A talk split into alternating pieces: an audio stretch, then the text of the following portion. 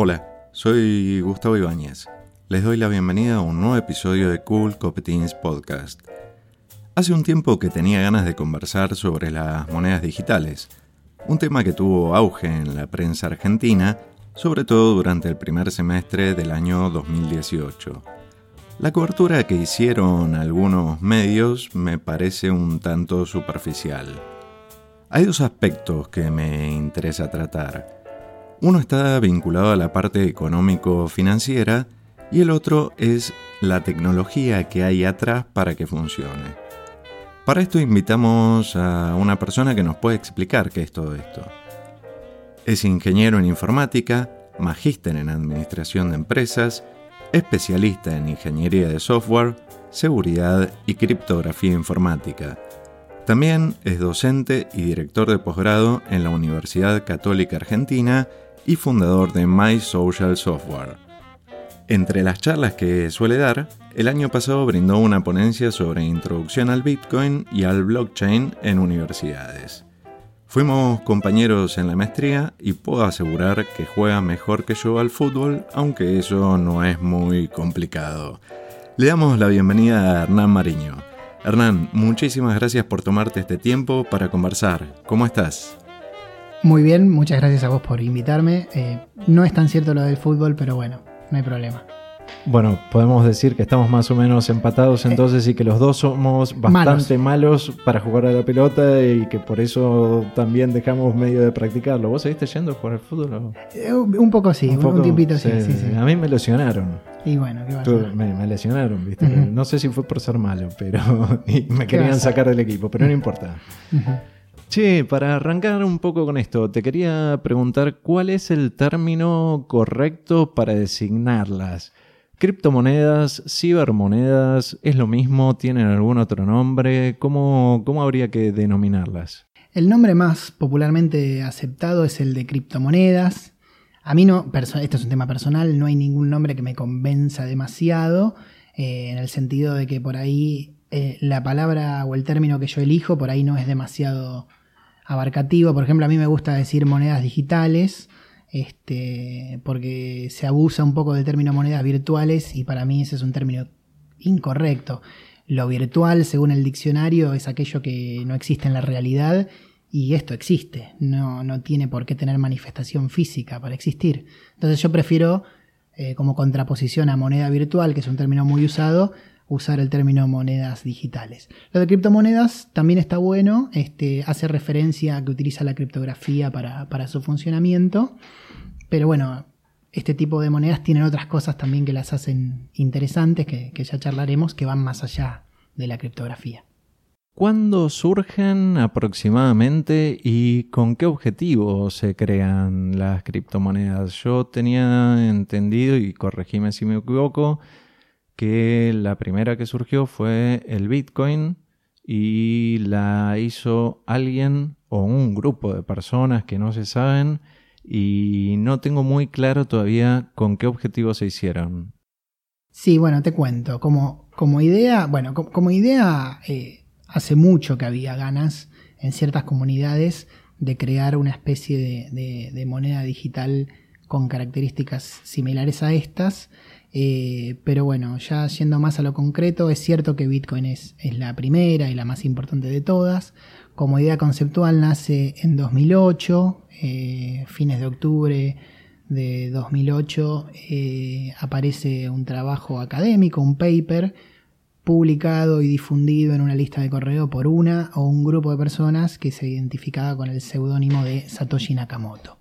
Eh, el paper eh, proponía una solución, proponía una solución a un problema que estaba como abierto hace tiempo y eh, eso fue como idea y unos meses después, el 3 de enero de 2009, Satoshi libera como la primera versión de un software que implementa esas ideas este, que se habían vertido unos meses antes en el paper. Y es como que, bueno, a partir de, ese momento empezaron a, funcionar. Ya van 10 años, se han cumplido hace poco 10 años de, Bitcoin, es, es, un hito importante. Eh, una cosa que al principio eh, podía haber no durado, no trascendido, eh, que el hecho que haya durado y crecido durante 10 años es bastante, bastante prometedor hacia futuro. En fácil, ¿nos podés contar cómo es el proceso de compra-venta? Por ejemplo, yo soy una persona, tengo ganas de comprar bitcoins desde la parte técnica y desde dónde voy a comprar o a conseguir esos bitcoins. ¿Cómo, cómo se hace para comprar bitcoins? Sí, bueno, Bitcoin, para, almacenar los bitcoins, los bitcoins al, no ser algo físico, este, necesitan para gestionarlos un software. Ese software se, lo conoce con el nombre de, billetera o wallet. Entonces lo primero que hace falta es, es eso. Hay varias, hay, algunas que funcionan en celulares, otras en las compus. Son bastante compatibles entre, sí, uno puede cambiar de una a otra y demás y, es como migrar la, posición del dinero. Es bastante sencillo eso. Y una vez que uno tiene ese software instalado y configurado, que es algo muy sencillo, en un teléfono es instalar una app, por ahí un, un proceso inicial de, creación de esa, de esa billetera pero es bastante sencillo. Y una vez que uno tiene eso, puede recibir. Me estoy parando desde el punto de vista de alguien que va a comprar, ¿no? De un novato que nunca lo hizo. Hmm. Eh, y una vez que tiene eso, puede recibir bitcoins. ¿Cómo los adquiere? Eh, los puede adquirir persona a persona. Hay gente que se junta en un bar o en algún lugar y si tienen el control de esos bitcoins en sus celus, se juntan cara a cara, se toman un café y en general se cambian por dinero, ¿no? Como, o sea, uno tiene que pensar más allá de la sofisticación técnica, que Bitcoin es como dinero, como si fueran dólares o euros o demás. Entonces, se intercambian en general a cambio de, dinero tradicional en papel y uno va al bar con los billetes, sean pesos, dólares o lo que sea, y el otro va con su, su wallet con los bitcoins. Se juntan, uno le manda eh, los bitcoins al otro, intercambian el dinero y demás.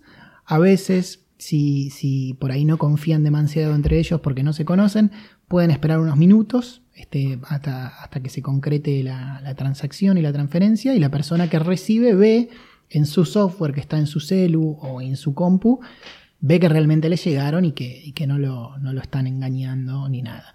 Eh, esta notificación de que los bitcoins llegaron tarda segundos, y después Bitcoin tiene una cosa que se llama confirmación, que puede tardar entre 10 o 20 minutos, que en general eh, no hace falta esperarla, salvo que uno esté transfiriendo grandes montos de dinero y bueno, quiera asegurarse, ¿no? Pero para montos pequeños no, no, hace falta esperar estas confirmaciones. En general, como se suele, esto suele ocurrir en un bar y hay un café de por medio, se hace la transacción al principio y mientras se toman el café, este, suele, suele confirmarse. Con respecto a la seguridad, porque estuve leyendo que a muchos CEOs de Silicon Valley les eh, hackearon las billeteras de criptomonedas y todo eso. ¿Vos recomendás utilizarlo desde un celular o desde una computadora o es exactamente lo mismo los riesgos que a los que estás expuesto utilizando un telefonito o una compu, por ejemplo? Bien, te, contesto completando un poco la, pregunta anterior. además de ese cara a cara, uno los puede comprar esos, eh, esos bitcoins en, ciertos lugares que, que ofician como, como casas de cambio, ¿no? En general son sitios webs en Argentina hay cuatro o cinco locales y hay algunos otros internacionales donde uno puede, eh, por transferencia bancaria, se les transfiere dinero tradicional a ellos y uno puede retirar esos bitcoins. ¿Por qué me menciono esto en relación a, la seguridad? Bueno, porque muchas de estas casas de compra-venta, que se llaman exchange o brokers, este, lo que te ofrecen es la posibilidad de custodiar esos bitcoins ellos. Y vos podrías hacer eso sin la necesidad de, una wallet propia. Yo es algo que no recomiendo. A mí me parece que Bitcoin da la posibilidad a, uno de ser dueño de su propio dinero. Y hay un riesgo en dejarle el dinero a un tercero. Es como dejar el dinero del banco, ¿no? Entonces, uno puede hacerlo, puede confiar. Hay empresas que tienen muchos años, muy respetables y demás. Pero hay un riesgo, lo que se llama un riesgo de tercera parte, hablando de seguridad, que es, bueno, el riesgo de que hackeen a esa empresa, de que los dueños desaparezcan con todo tu dinero, de que un gobierno los intervenga o les embargue equipos y un montón de cosas que son más difíciles de que ocurran cuando uno tiene el dinero en, su propio poder. Entonces, con respecto a dejar el dinero en estos lugares o tenerlo uno mismo, yo recomiendo que cada uno lo tenga en su, en su billetera. Ahora, bueno, hablemos de los aspectos de seguridad o de los riesgos de tenerlo uno mismo. Em, mm. La aplicación es más o menos sencilla, hay que tener ciertos cuidados. Eh, nada es susceptible de ser este. Eh, de, evitar ser hackeado. Eh, los que lo tienen en el celular, es más práctico tenerlo en el celular para hacer este tipo de cosas cara a cara. O si uno va a un bar y quiere pagar un café con Bitcoin, bueno, es más práctico el celular. Este, lo que tiene que cuidar es ese celular tiene que tener contraseña este, y hay una forma de hacer un backup de esa billetera que ese backup es en papel.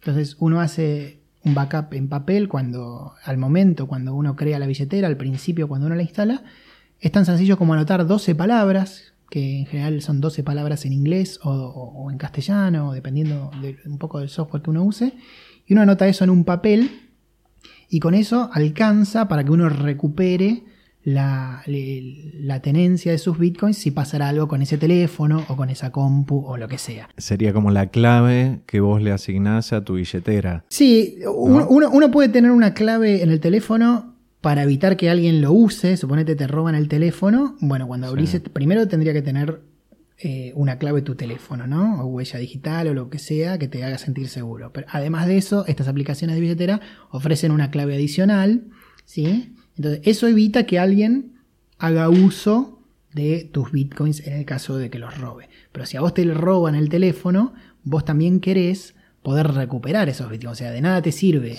que el ladrón no los pueda usar si vos tampoco lo podés usar porque sería dinero perdido. Entonces, este backup, que es, eh, en un papel con pocas palabras, te permite este, recuperar ese control del dinero sin necesidad de recuperar el teléfono. Podés en un nuevo teléfono restaurar ese backup y tenés tus bitcoins en una compu o en donde quieras. Vos podrías tener, por ejemplo, una billetera donde almacenes la mayor cantidad de bitcoins que, de la, que, que sos dueño y después tener otra billetera como por ejemplo para ir a la calle y pagar en estos negocios que vos mencionás que te pueden aceptar bitcoins. O sea, vos ponele para tirar un número, vos tenés 10 mil dólares en bitcoins.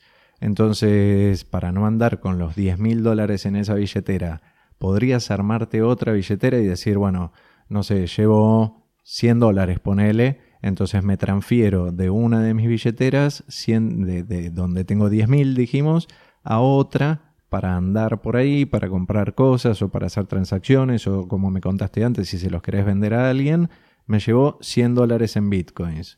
¿Y correrías menos riesgos, por ejemplo? Sí, por, por, supuesto. De hecho, existe, eso se podría hacer. Podrías tener eh, dos billeteras separadas físicamente, en una, en una computadora, otra en tu celular y demás, y hasta hay em, aparatos especializados, hardware especializado para trabajar como billeteras de Bitcoin. Hay uno muy bueno que se llama Trezor, hay otro que se llama Ledger, que son recomendables, este, están como diseñados para agregar un poco más de seguridad extra, en el sentido de que no, al no ser una computadora conectada a internet y demás, es como más difícil, idealmente imposible, de, ser hackeados. Este, esto, este hardware, cuando uno lo quiere usar, lo conecta por, por USB o por alguna otra forma a, una computadora, a un celular que tiene el software, y ahí realiza las transacciones. Pero eh, las claves privadas de, de los bitcoins, que son las que gestiona el aparato, nunca salen del aparato.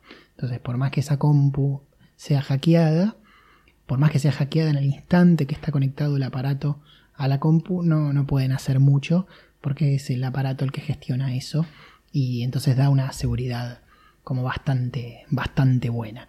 Entonces uno puede hacer lo que haría con como el dinero físico, tener una caja fuerte en su casa con mucho dinero y el cambio del día o de la semana en una billetera. Eso es algo muy habitual.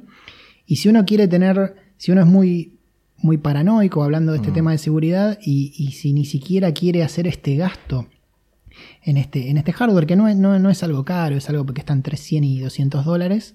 Y digamos, el que tiene una cantidad de dinero considerable justificaría esa inversión. Eh, entonces, si uno no quiere hacer eso, lo que puede hacer es eh, en una computadora segura o en un teléfono seguro, donde haya certeza que, no tenga nada raro, virus, troyanos y demás, uno puede instalar estas billeteras, hacer el backup de las 12 palabras y desinstalarlas y borrarlas completamente. Eh, y tu billetera es como el papelito con esas palabras. Vos podés guardar eso durante años en una caja fuerte si querés. Y eso, el día que lo quieras usar, dentro de un tiempo, podés restaurar eso y eh, tomás el control de, ese dinero. Si vos haces eso, podés seguir recibiendo bitcoins. Vos podés anotarte un par de, de las direcciones de recepción. No hace falta el software para recibir. Entonces podías tener impresas o en algún lado anotadas direcciones y podrías seguir recibiendo o aceptando transferencias de Bitcoin o, o, comprando. Y eso sí es inhackeable. Si no te roban físicamente esa caja fuerte, tu casa o lo que sea, es algo que está en un papel y es algo bastante bueno. Tan bueno o más inclusive que estas billeteras de hardware. Yo, yo vi en Japón una vez que usaban en un spa era.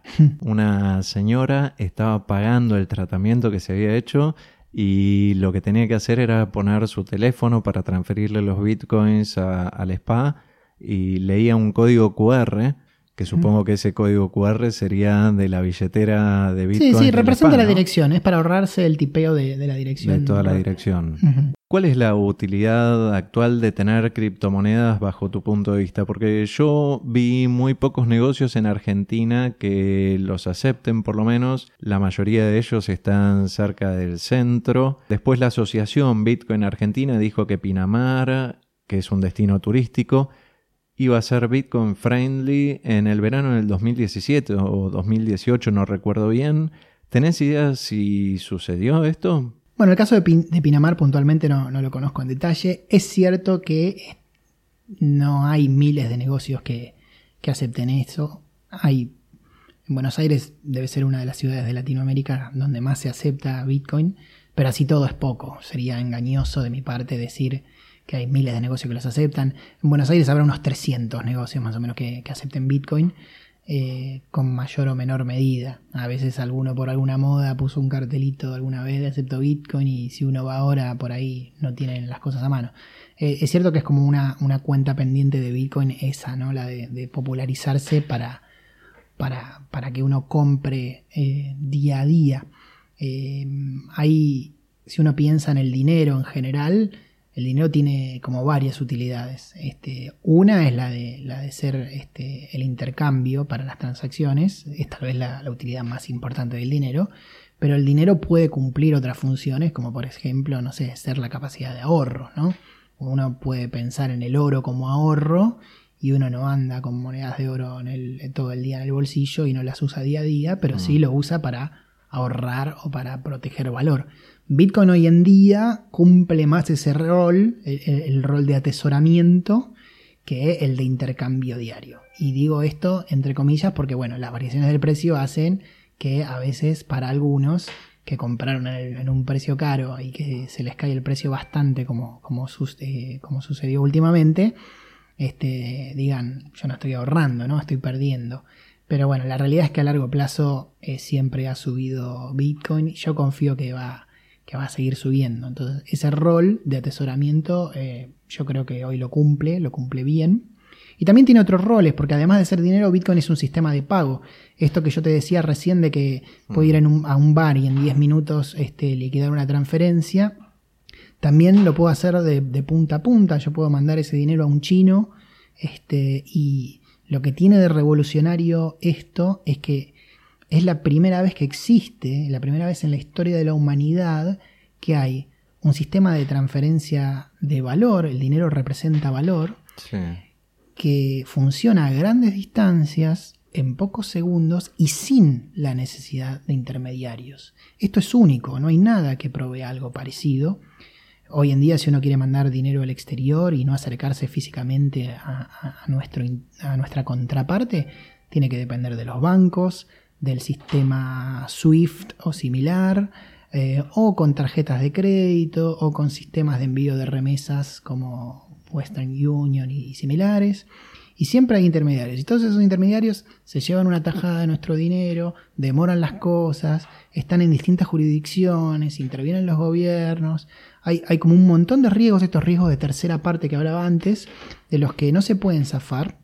Y lo que, lo que Bitcoin permite por primera vez es que sin intermediarios una persona le pueda transferir valor a otra no importa dónde esté. Eso me parece muy valioso. Como concepto a mí me parece muy interesante también, pero hay muchos gobiernos que se preocuparon, entre ellos Estados Unidos y Europa, tengo entendido, que querían poner cierta regulación en la compra-venta de bitcoins porque decían que se estaba utilizando para lavar dinero o para financiar actos terroristas o, y, otro tipo de cosas y venta de cosas ilegales.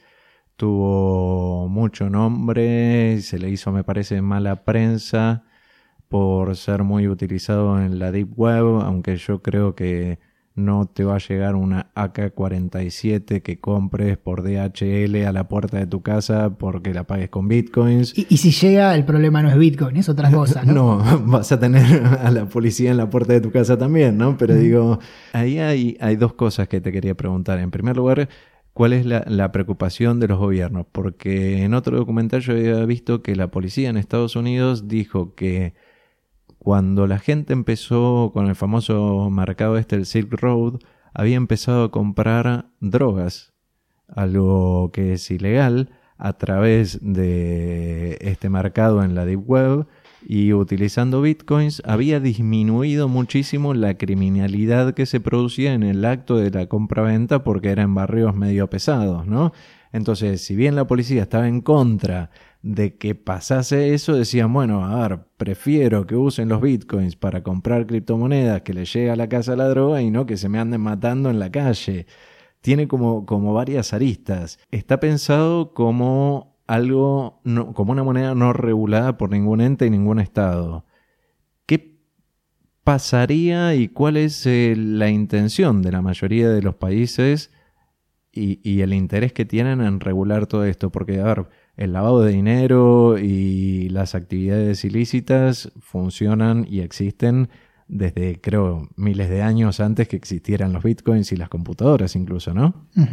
Sí, bueno, es una pregunta interesante. Tengo como, como varias respuestas. Eh, con respecto a, lo que se dice del lavado de dinero y de, que se usa para, fines ilícitos y demás, eh, eso es, es algo que, que podría ser cierto, pero que me parece una mala prensa injustificada. ¿Por qué injustificada? Porque en realidad eh, todo aquello de, lo que se lo acusa a Bitcoin eh, podría ser aplicable al dinero en efectivo. Entonces uno dice, uh, no, el dinero, o sea, sirve para comprar drogas, sirve para lavar dinero y un montón de cosas. Y en realidad con el dinero efectivo es exactamente lo mismo. Yo invito a, quienes nos escuchen que cada vez que vean una noticia parecida, eh, se pregunten y dicen, bueno, ¿qué pasaría con el dinero en efectivo? Entonces, por un lado, este tipo de noticias confunden mucho. Por otro lado, quiere decir que Bitcoin es un buen dinero y que está cumpliendo su cometido porque se parece mucho al efectivo, pero es tan malo o tan bueno como el efectivo en ese sentido. Entonces, ese tipo de cosas me parece que son como un poco incorrectas. Sí es cierto que lo que agrega este Bitcoin de complejidad a esta ecuación del lavado y demás es que permite transferirse a grandes distancias de manera instantánea y sin intermediarios, cosa que no ocurre con los billetes. Entonces, como antes la gente no tenía la posibilidad de, hacer esto de otra manera, ahí entraban los bancos, los intermediarios y demás, y ahí el Estado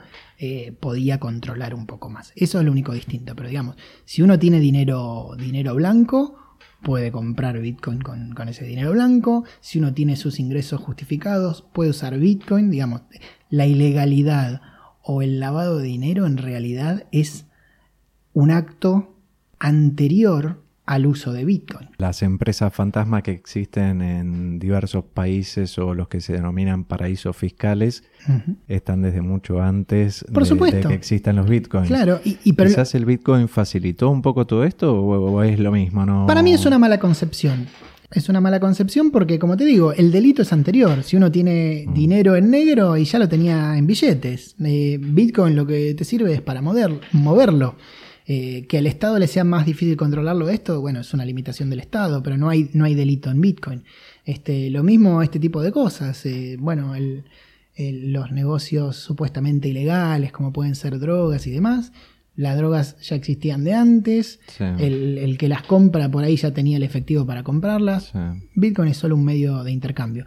Lo que ofrece Bitcoin a favor de los gobiernos, y ahora si querés hablamos un poco de las regulaciones actuales, eh, lo que ofrece Bitcoin es que esta famosa blockchain, que seguramente charlaremos un poquito más ahora en un rato, es como un registro público súper auditable. Uno puede ver ahí absolutamente todos los movimientos que hay de dinero. Esto para los estados es interesante. Lo que ocurre es que estos movimientos no están asociados a personas. Es difícil hmm. saber quién es el dueño de esas cuentas de Bitcoin. Entonces, eh, la dificultad está por ahí. Pero por otro lado, ofrece algo superior este, que es esta trazabilidad que el efectivo no tiene. O sea que no es tan malo Bitcoin en, e, ese sentido y cuando los gobiernos de a poco van, van entendiendo esto, lo, empiezan a, mirar con, mejores ojos. Con respecto al estado regulatorio y demás que me preguntabas también, lo que te cuento es que Bitcoin mm. es legal en casi todos los países del mundo. Hay algunos países muy pero muy abiertos que, prácticamente lo hacen como moneda de, de curso legal, como puede ser Japón, donde han legislado a favor de Bitcoin.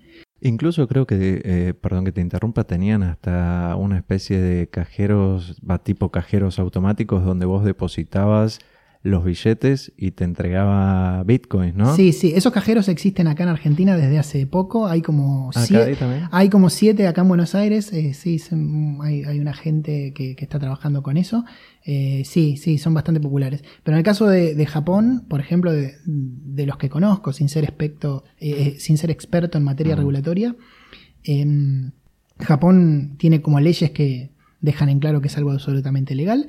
En el resto de los países alcanza con que no haya una ley que los prohíba. Las que, los países que tienen, que realmente prohibieron a, Bitcoin son eh, Corea del Norte, Venezuela y algún país, algún otro país regido por algún dictador. creo que eh, China, ¿no? Sí, China más o menos, pero hay cosas que sí, otras cosas que no, pero en general son regímenes dictatoriales y si esos son los únicos países que prohíben a Bitcoin, es una buena señal. Fuera de eso, los que están en el medio, digamos, de un extremo de Japón y de estos lugares, estos poquísimos lugares donde está prohibido, eh, la mayoría de los países eh, Bitcoin es algo legal simplemente porque todo lo que no está prohibido está permitido.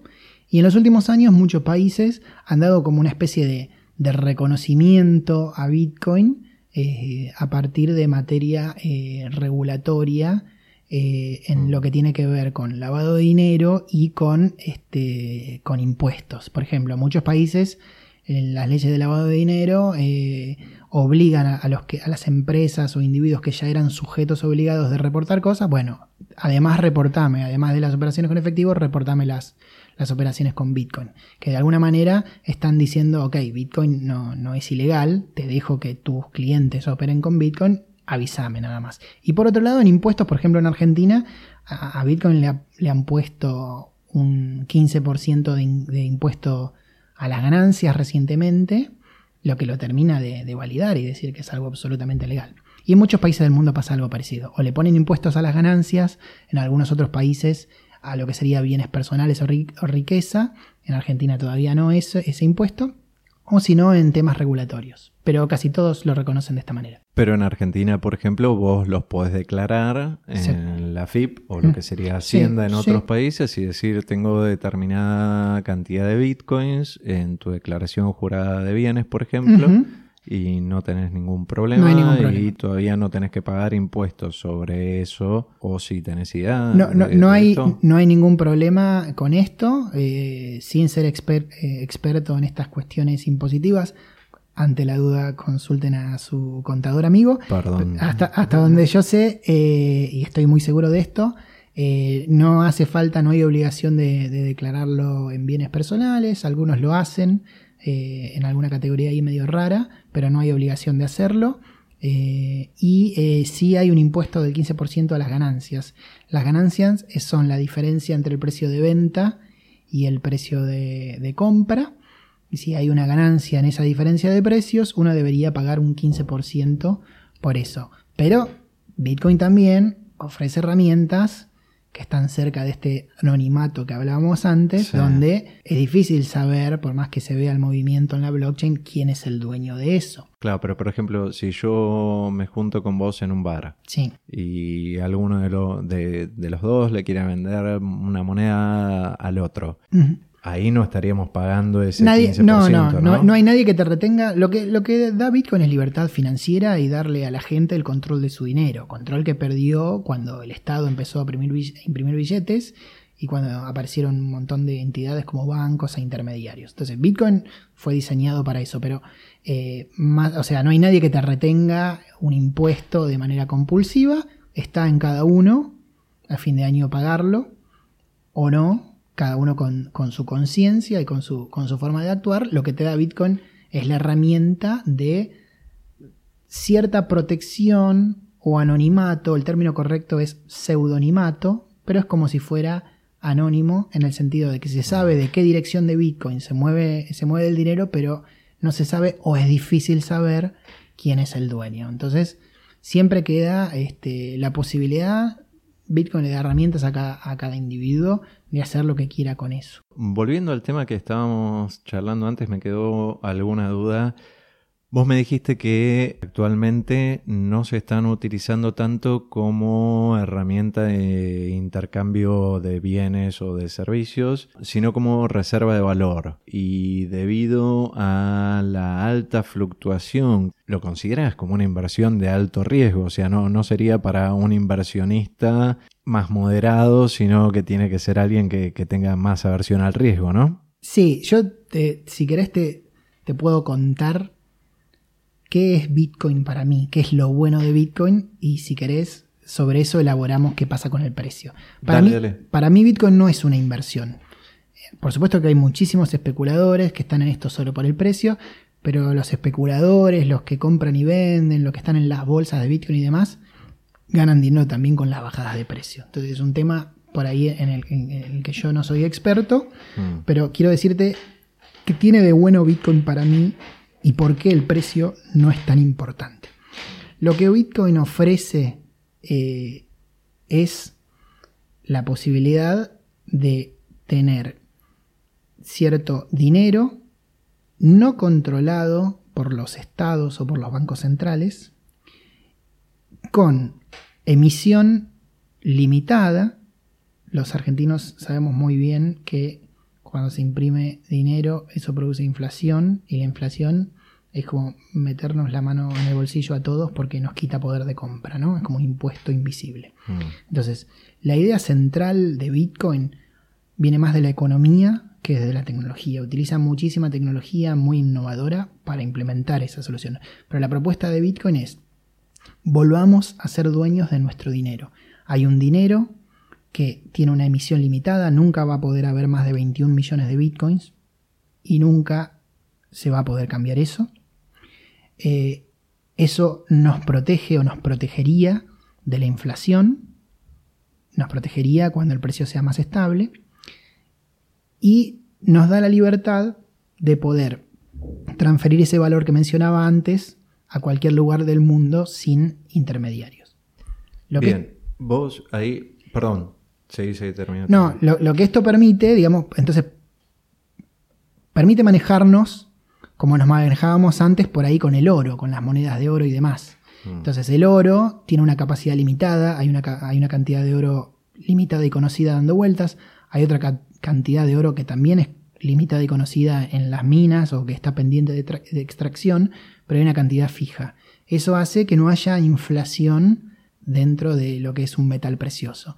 Eh, la humanidad se manejó así por mucho tiempo, pero después, cuando este, los primeros gobiernos, los reyes y los países y demás empezaron a, a como a querer monopolizar el control de dinero, empezaron a, eh, a emitir estos billetes, que en un momento estaban respaldados por oro y que hace muchísimos años, muchísimas décadas, que no tienen ningún tipo de respaldo, eh, no, no hay respaldo en oro, ¿sí? Eh, así que, digamos, solo está la confianza que la gente pone en ese gobierno eh, lo, que, lo que le da valor a, a esos billetes. Lo que pasa es que los, los, gobiernos, los gobiernos tienen el monopolio de la capacidad de imprimir y eso produce inflación y nos quita valor. Bitcoin propone sacar eso, sacar eso del control de los gobiernos y crear algo que es parecido al oro, en el sentido de que hay una cantidad limitada que no se puede emitir y demás, pero además este, sin, que sin depender ni de un gobierno en particular ni de nadie en particular, porque Bitcoin está diseñado de manera tal, es un poco complejo de explicar esto, pero está diseñado de manera tal que no hay un solo dueño que pueda tomar decisiones. Entonces, eso lo que permite es que no lo controle ningún gobierno, pero que tampoco lo controle alguna empresa.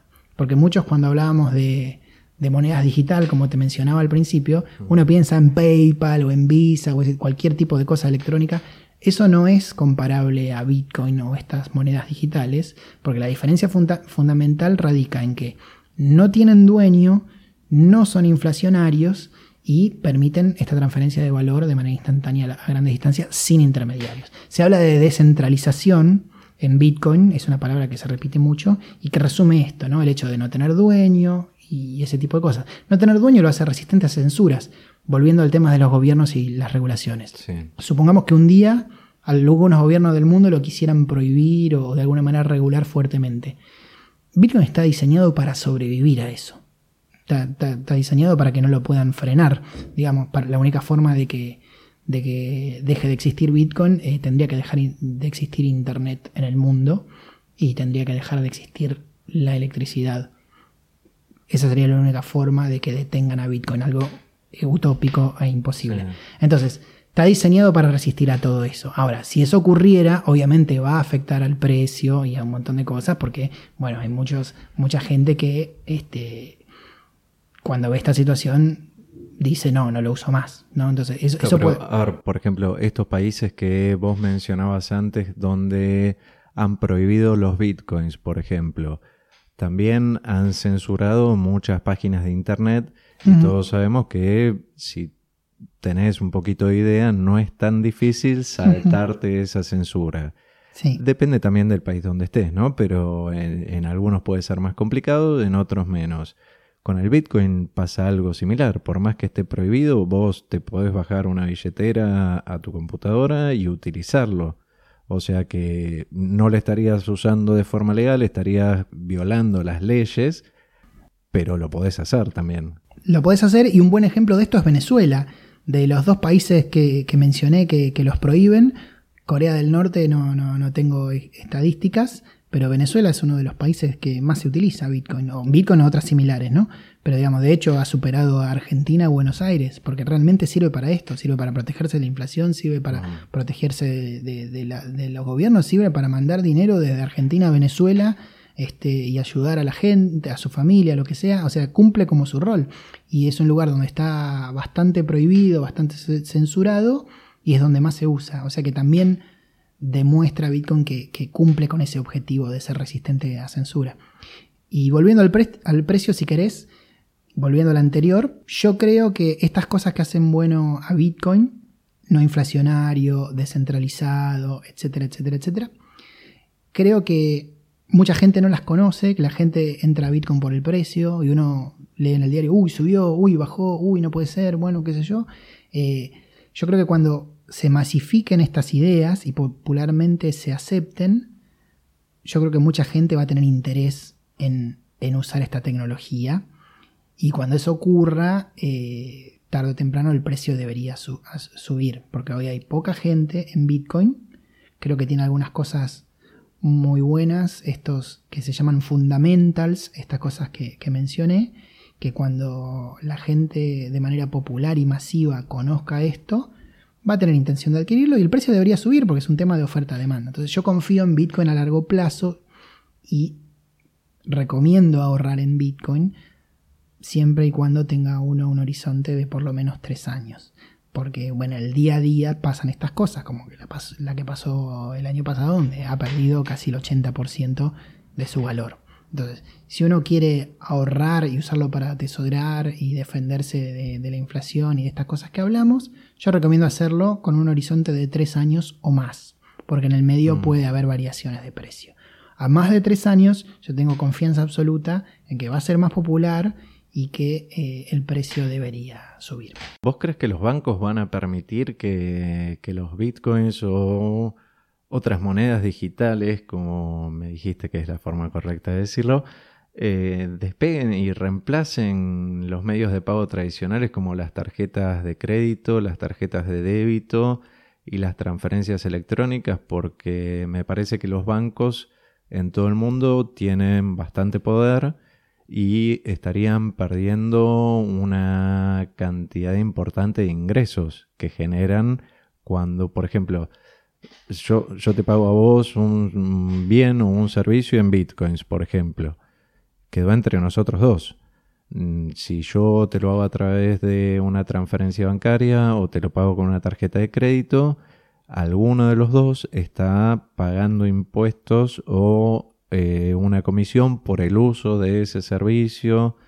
¿Vos crees que los bancos van a permitir de una manera tan fácil o crees que va a haber mucha oposición? Yo creo que los, los bancos son grandes y lentos pero que tarde o temprano les va a preocupar esta situación.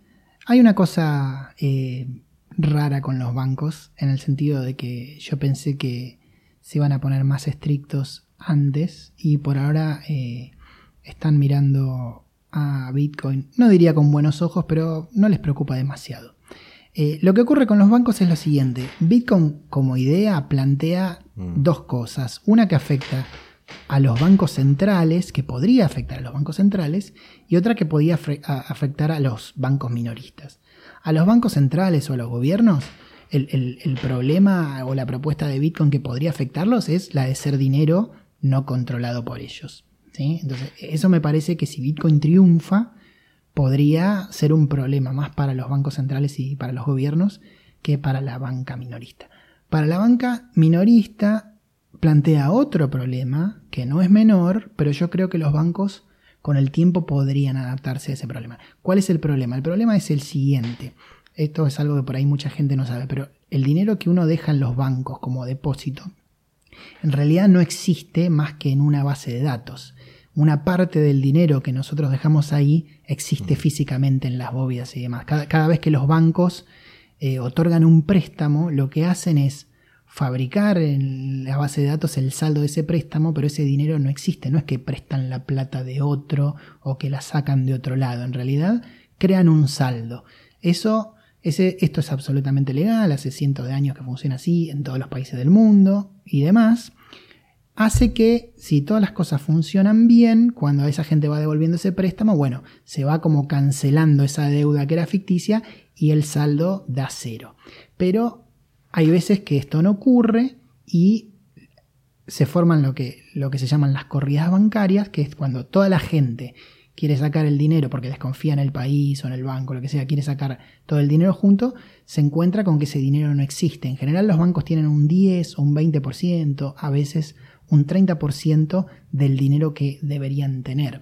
No porque se lo llevaron, no porque lo usaron, sino porque ese dinero nunca existió. Esto se llama reservas fraccionarias. Si a alguno le interesa el concepto, puede buscar el tema de las reservas fraccionarias. Es donde yo tengo una reserva que es mucho menor a, la totalidad de los saldos. Entonces, lo que Bitcoin plantea es no necesitar de los bancos para almacenar ese dinero y transferirlo a distancia. Entonces, cosas como las que pasaron en 2001 y 2002 en Argentina tenían que ver con eso, con que la gente iba a buscar un dinero que no existía. Entonces, si uno utiliza Bitcoin, puede no, eh, no caer en eso y puede zafar de esa situación siendo el dueño de su propio dinero. Ahora, ¿cómo podrían existir los bancos en un mundo hiperbitcoinizado? Bueno, los, los bancos podrían volver a su rol original, que era el de tomar depósitos y ofrecer préstamos y ofrecer, tasa, ofrecer y cobrar tasas de interés. Lo que ocurre es lo siguiente, es que hoy en día los, la gente no tiene muy en claro este rol de los bancos y no sabe que se crea este dinero artificial cuando hay préstamos. Pero, digamos, si un banco toma, eh, trabajara como trabajaba un banco de oro, digamos, en el sentido de que, bueno, yo tomo este, bitcoins, te ofrezco una tasa de interés sobre esos bitcoins y también presto bitcoins a otro y le cobro una tasa de interés por eso otro. Lo que podría hacer los bancos es blanquear esa situación, blanquear que es una inversión de riesgo, que tal vez uno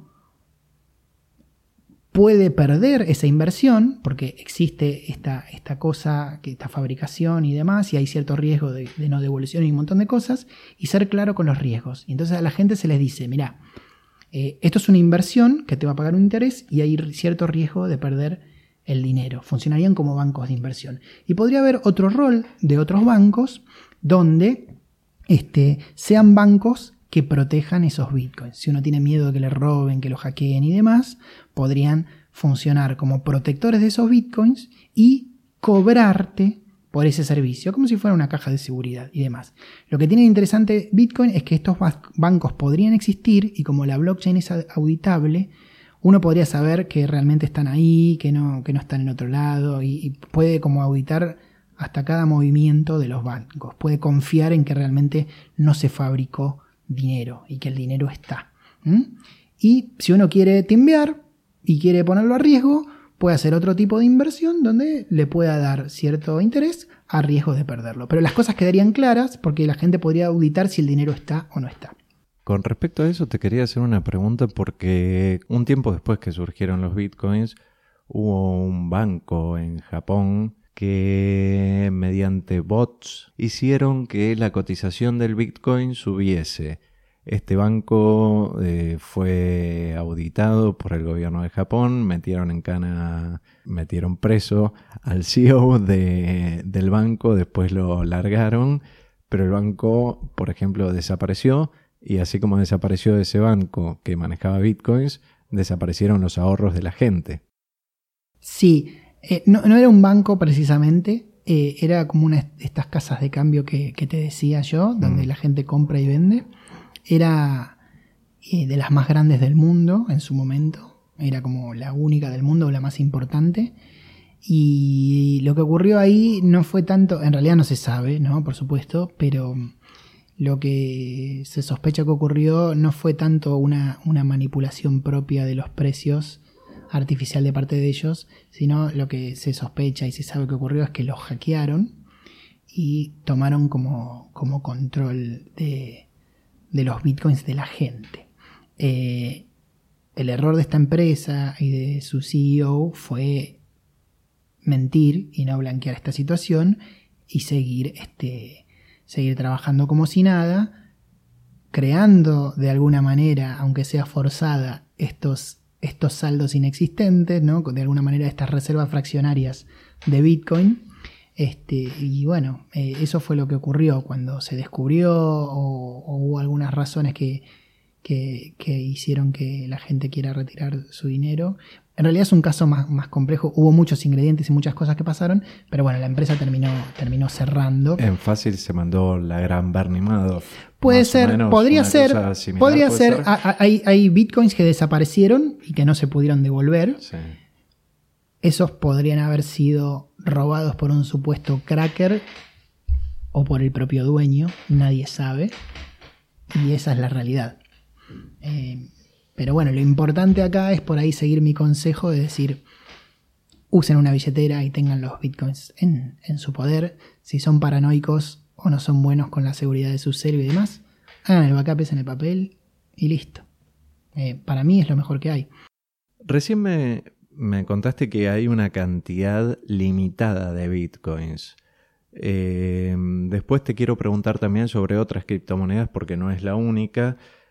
¿Cada cuánto mm, tiempo se larga una porción de esos bitcoins. Vos me dijiste que eran 21 millones de bitcoins. 21 millones es el máximo que va a existir. El máximo que puede existir. ¿Qué, ¿Cuándo se va a cumplir ese...? Más o menos, por ahí me equivoco porque no lo tengo en la cabeza, pero más o menos 2130 y pico, 40. Ah, falta un montón eso de tiempo, está bien, falta, falta mucho, no, no vamos a estar acá para verlo. Entonces, ¿cada cuánto se larga este paquete de bitcoins al mercado y qué es lo que pasa cuando se larga?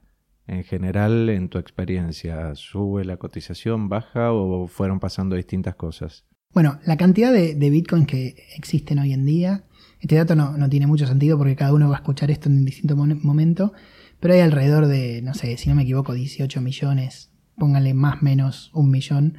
Eh, y bueno, el máximo va a ser 21. O sea que si bien faltan como ciento y pico de años para terminar la emisión, eh, ya existe la gran mayoría de ellos. Eh, la emisión de Bitcoin está controlada. Cuando yo decía que, no tiene dueño, tiene que ver con esto.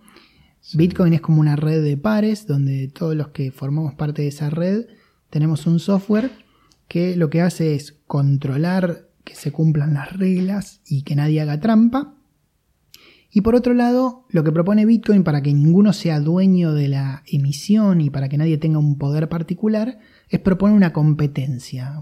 Hace una especie de, desafío matemático, donde la forma de resolver ese desafío es por fuerza bruta. Se ponen algunas compus a hacer millones de cómputos por segundo, hacer como por prueba y error, encontrar un número que suponete, estoy simplificando mal las cosas, eh, pero suponete que como que es un número que despeja una ecuación que no se puede despejar y que la única forma de encontrar esa X es probando por fuerza bruta. Entonces, lo que hacen es generar millones de números por segundo hasta y probar si ese número resuelve eso y hasta que lo encuentran. Esta competencia hace que el que gane esta competencia se gane el derecho de emitir los nuevos bitcoins y quedárselos el mismo. Es como el premio por haber resuelto esto. ¿Me puedes explicar un poquito cómo es la tecnología que está detrás del Bitcoin, el famoso blockchain al que vos hacías mención también, y cómo, cómo funciona? Sí, cómo no, es, un concepto bastante interesante y complejo, voy a, tratar de, resumirlo, pero está relacionado con lo que te contaba recién.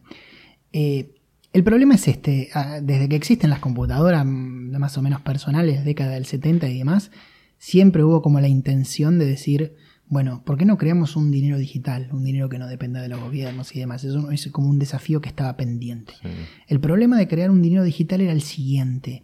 No se podía, eh, por más sofisticado que, sofisticada que sea la solución que alguien proponga, el dinero no podía residir en un archivo. El dinero no puede ser algo que yo tengo, un archivo como si fuera una foto o un documento de Word. ¿Por qué? Porque por más medidas de control que yo ponga sobre ese archivo para que no sea falsificado y un montón de cosas más, es trivial copiar un archivo. Cualquiera copia un archivo y es una copia idéntica. Entonces, no importa qué complejos sean los datos que están residiendo en ese archivo, es absolutamente trivial para cualquiera copiar eso. Entonces nació en ese momento a nivel teórico lo que se conoce como el problema del doble gasto. Es decir, si yo tengo un dinero que tiene un formato de un archivo, yo podría pagarle con ese archivo a una persona, pero hacer una copia perfecta, no como las copias físicas que tienen deficiencias, y mandárselo a otra persona, y pagárselo a un chino que está en la, otra punta del mundo y a alguien en un bar en ese momento. Ese problema del doble gasto era fundamental a cualquier moneda digital.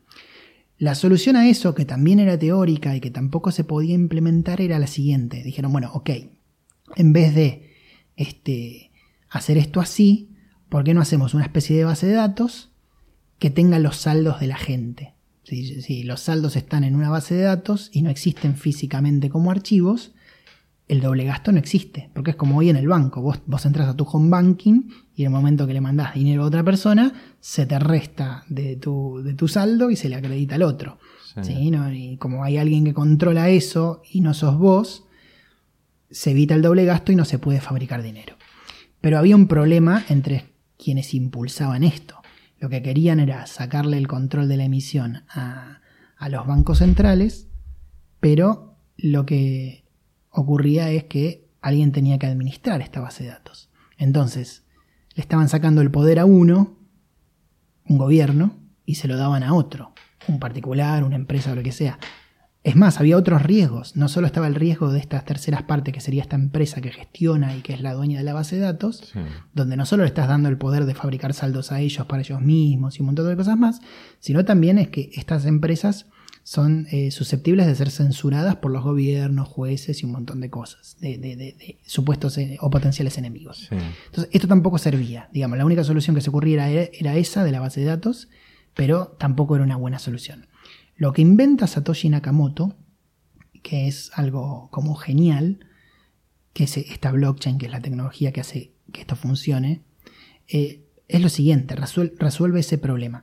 El blockchain, ¿qué es blockchain? Para empezar, bueno, es una base de datos descentralizada.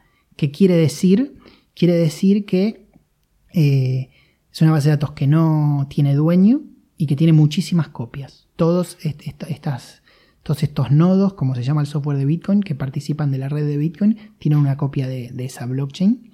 ¿Y, dónde están los nodos estos que vos me decís? en una PC, es una PC, es un software que instalás eh, la primera vez que lo instalás tarda mucho tiempo porque te sincroniza la blockchain completa. Lo que tiene la blockchain es, una base de datos, como un libro contable, que tiene toda la historia de todos los movimientos de todos los bitcoins. Desde el primer día, desde el 3 de enero de 2009, con esos primeros bitcoins de, Satoshi, hasta hoy. Entonces vos tenés toda la historia de, de, qué cuenta pasó a qué cuenta y demás. Entonces, si el software tiene esa blockchain al día, si está sincronizada con el último bloque, porque blockchain quiere decir cadena de bloques, mm. Eh, hay un bloque nuevo cada 10 minutos, más o menos. Entonces, si está al día con eso, vos podés reconstruir a partir de todos los movimientos todos los saldos. Se puede saber qué dirección de Bitcoin tiene qué saldo, porque se, reconstruye a partir de todos los movimientos. ¿Y esta cadena está formada por computadoras de voluntarios, de empresas, de los dos? Cualquier, cualquiera cualquier persona o empresa podría tener un... Esto es una computadora más o menos simple, funciona, es un software que no, no es demasiado exigente no es como el caso de la minería que requiere un software especial y alto poder de cómputo. Es algo que uno podría tener en su casa. Si la compu es poco potente va, y uno la instala por primera vez, va a tardar más mm. en sincronizar. Estamos hablando de 10 años de historia, que la primera vez se tarda unos días en, descargarlos. Este, y, pero bueno, digamos, si la compu es poco potente, se va a tardar más en sincronizar. Pero una vez que uno está al día, como cada bloque nuevo llega cada 10 minutos, ese tiempo, por más que uno tenga poco ancho de banda o poco poder de cómputo, porque nuestro software verifica el bloque, verifica que nadie nos haya engañado, que nadie haya hecho trampa y un montón de cosas que requieren cierto cómputo, pero le lleva unos segundos a mi software eso, y comparado con el ritmo de 10 minutos. O sea que una compu no muy potente tardaría más en esa sincronización inicial, pero serviría. Y en cuanto a la confianza, ¿vos considerás que está bueno si estás metido en todo este mundo, si te interesa o si vas, por ejemplo, a invertir tu plata en bitcoins como reserva de valor, por ejemplo, tener, ser miembro de esta parte del blockchain y tener una en tu casa también? O sea, te lo planteo desde el lugar de, al ser algo descentralizado, creo que cuantas más personas lo tengan, más control puede llegar a haber. ¿Es así o estoy eh, confundido? No, es así, es así, es bueno, es bueno. Hoy en día los nodos, como se llama a, esto, a estos software con las compus corriendo, se los llama nodos, cumplen como un rol, como este rol en la, en la red, digamos, el rol de, de colaborar con la red de, Bitcoin. Eh, la mayoría de los que tenemos algún nodo lo hacemos de alguna manera altruista porque no hace falta tener esto para usar Bitcoin. Las billeteras que yo te decía del celular y, o mismo el software de PC no representan un nodo en sí mismo y lo que hacen es conectarse a algún nodo y porque son software liviano y demás. Sí, sí, no, yo lo preguntaba más por el otro lado, más por el lado de la seguridad, porque si yo tengo, quiero invertir, por ejemplo, mucha plata en bitcoins, cuantas más personas me parece que quizás eh, tengan estos nodos instalados en sus computadoras puede darme un poquito más de garantías. No, no digo que sea algo imprescindible, digo si cuantos más colaboradores haya de forma altruista que tengan una compu dedicada a tener el nodo este, ¿lo hace más seguro o con la cantidad de nodos que hay ya es seguro? En cualquier red de este tipo, más nodos eh, siempre bienvenido y siempre mejor. Mm. Ayuda a que la red se sincronice más, rápido. Estos bloques que te llegan cada 10 minutos te los manda otro nodo. Mientras mm. más haya, más rápido se propaga. Eh, y por supuesto que sí, siempre es mejor y es más sano para la red que esto sea así. Eh, no tiene tanto que ver con una gran cantidad de dinero que uno tenga. E, ese dinero puede estar seguro de otras maneras. Sí puede haber algunos eh, que, que puedan querer tener su propio nodo, no solo por este fin altruista, sino por otra, por otra cuestión que tiene relación con la seguridad, que es la siguiente. Si yo tengo mi propia wallet, mi propia billetera, que es una app en mi celu o en, en, la compu, eh, por ahí, yo si soy muy paranoico, podría no querer confiar en estos nodos de terceros, que es lo que hacen todas las wallets. Entonces, si yo desconfío mucho, tengo mi propio nodo, que está al día con la blockchain, y configuro mi app del celu o de mi PC de escritorio para que use ese nodo y no otro. Entonces ahí está, estoy como seguro de que mi nodo es el que trabaja para mí, verifica todo, no me miente, los saldos son correctos, etcétera, etcétera, etcétera. Entonces, e, esa es una utilidad práctica que tiene que ver con la seguridad, pero más que nada con la verificación de las transacciones. Si yo estoy, tengo un negocio que estoy cobrando y mi app me dice que, cobré, bueno, por ahí yo podría estar más, tan, más tranquilo si mi app está conectada a mi propio nodo que manejo yo y que sé que no hay nada raro. Vos hace mm, unos momentos me dijiste que muchas personas estaban minando criptomonedas. Contanos en fácil qué es y si fue rentable y si es rentable hoy minar criptomonedas. Eh, digo, si es rentable al nivel de que puedas recuperar el gasto y ganar algo de plata encima contra el gasto de la factura electrónica y cuánto tiempo tarda una persona aproximadamente en amortizar el equipo que tiene que comprar para minar bitcoins, porque tengo entendido que son equipos bastante especiales y no demasiado baratos puede ser. Y al principio tenía entendido que lo estaban haciendo muchos particulares, a diferencia ahora que hay grandes empresas que se dedican a la minería de bitcoins. ¿Es así? Sí, es una respuesta un poco larga también, pero es interesante. ¿Qué es la minería primero y después hablamos de, la rentabilidad? qué es la minería, por favor. La minería se le llama a esta competencia que te decía yo, de que esta, como este desafío matemático que se resuelve cada 10 minutos, digamos, cada 10 minutos hay un ganador de este desafío, hay mucho poder de cómputo, hay una competencia, el que primero gana esa competencia se gana el derecho a dos cosas, que son las dos importantes. Una, a fabricar y, y adjudicarse esos bitcoins que se emiten, Hoy en día estamos en 12 bitcoins y medio cada 10 minutos, ese es el ritmo de, emisión.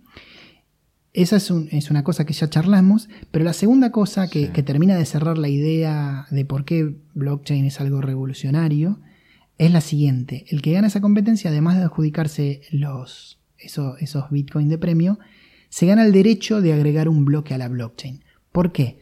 Porque esa blockchain distribuida, de las que muchos tenemos copia, este, sirve para que no haya un dueño centralizado, pero por otro lado está el problema de quién escribe algo en ese libro contable, en ese registro de transacciones. Porque si cualquiera pudiera escribir, está bueno que haya muchas copias y que no haya una sola.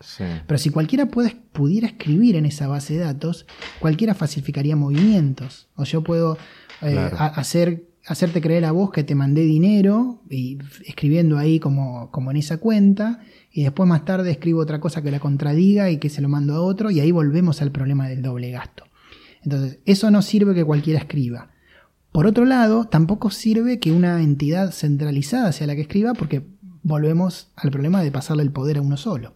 Entonces, lo que, para lo que sirve esta competencia, y esta fue la gran idea de, de Satoshi Nakamoto, fue para organizar las escrituras.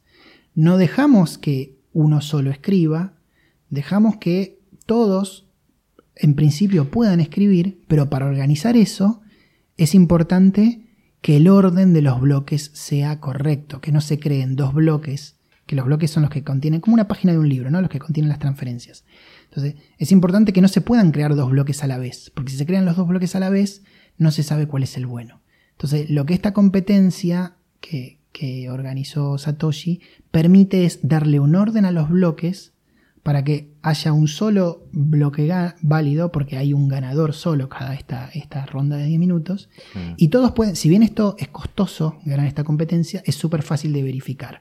El que resuelve, el que encuentra esa X que te contaba antes, eh, la escribe ahí en el bloque, ofrece su respuesta al mundo y cualquiera con poco o nulo poder de cómputo puede verificar que no hizo trampa. ay, sí, encontró la X, la pruebo en esta ecuación y da. Entonces, lo que hace esto es organizar las escrituras en la blockchain y permitiendo que muchos puedan escribir ahí sin darle el poder a uno solo, este, pero de manera organizada para que no haya doble gasto. Esto es lo que hace eh, de la blockchain una gran idea y resuelve además, como, como, como Yapa, el problema de la emisión. Bueno, al que gana esta competencia le doy este, no, no solo la, la posibilidad de, de, escribir acá, sino como premio eh, este dinero. Y el que gana esta competencia, que es el llamado minero, eh, también se lleva comisiones. La, la, las transacciones de Bitcoin tienen una pequeña comisión que son independientes del monto. Uno puede mandar un dólar o 40 millones de dólares y paga una comisión que está en el orden de los centavos de dólar hoy en día. ¿Y a dónde va esa comisión? Se la queda al que ganó la competencia. El que ah, ganó la competencia. El, el minero. El, o sea. min, el, minero toma todas las transacciones pendientes de escritura en la blockchain, que, sí. que, ya se las compartieron a través de los nodos, quedaron como compartidas y pendientes de escribir.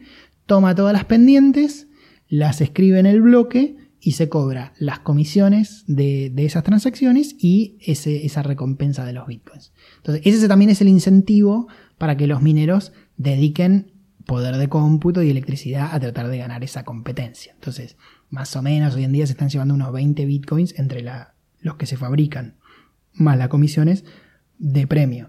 20 bitcoins al precio de hoy que vamos a redondear en 4.000, cayó un poquito hace un rato, pero redondeamos en 4.000.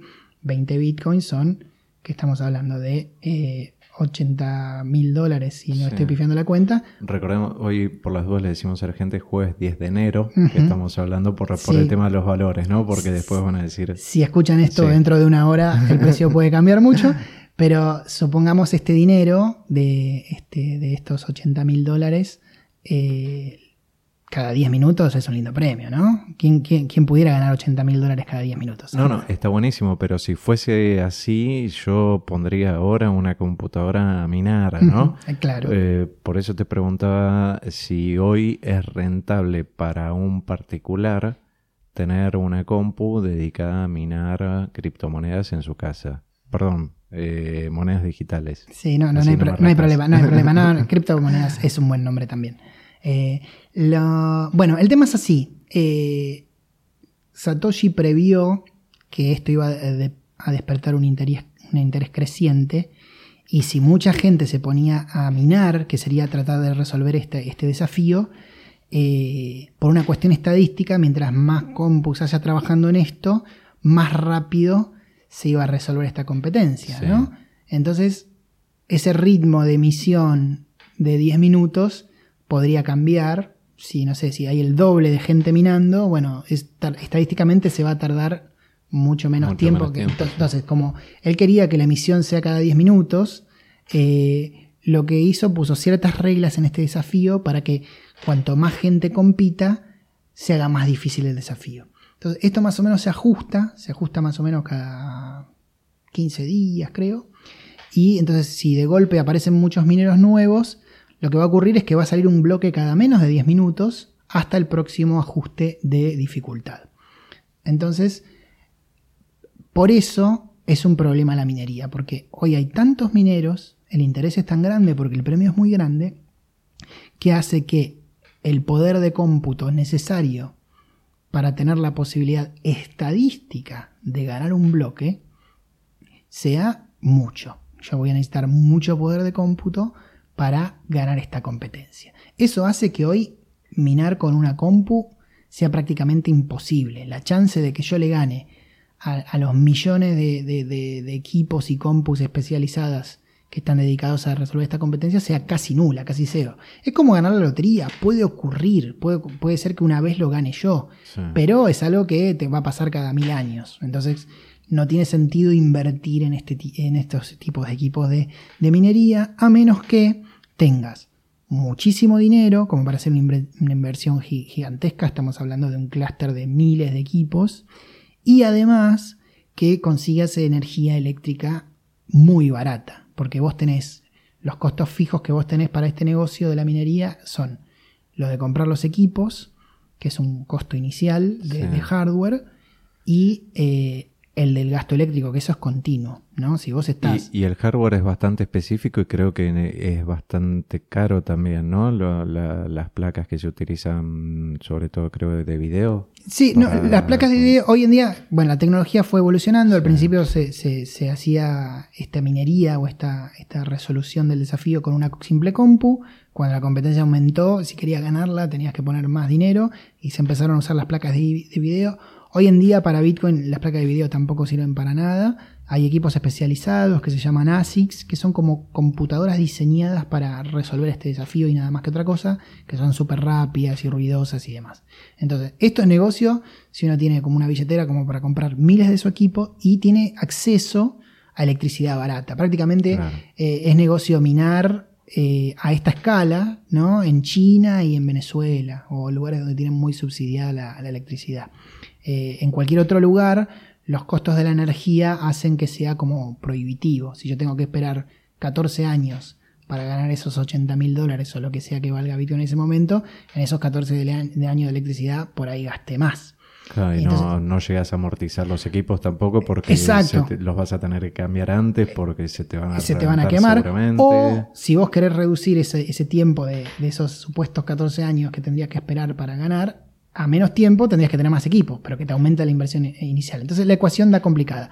¿Qué se puede hacer en la casa de uno y demás? Bueno, hay otras monedas digitales, otras criptomonedas, que eh, donde no hay tanto interés y no hay tanta competencia y eh, pueden de trabajarse o minarse de manera parecida con algunas placas de video, computadoras hogareñas y demás.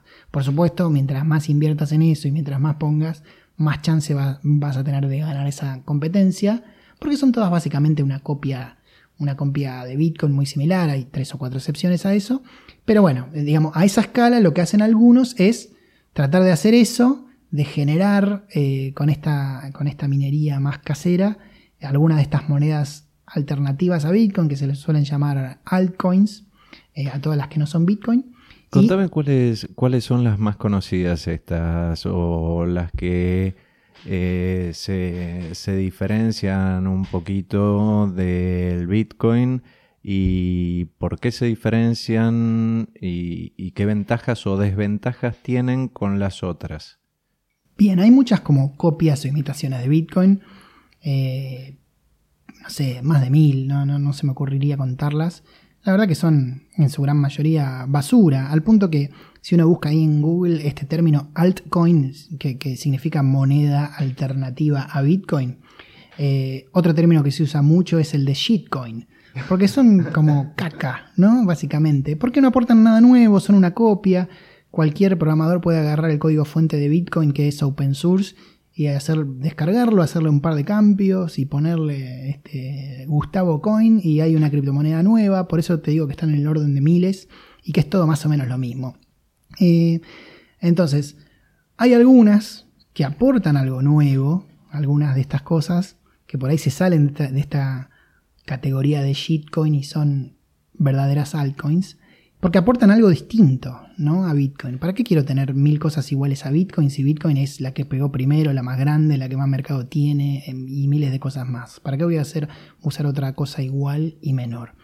Entonces, dentro de estas, de estas otras que aportan algo diferencial, bueno, pueden tener una, una utilidad o algo que hagan que valga la pena. Algunas de ellas son, por ejemplo, este, Ethereum.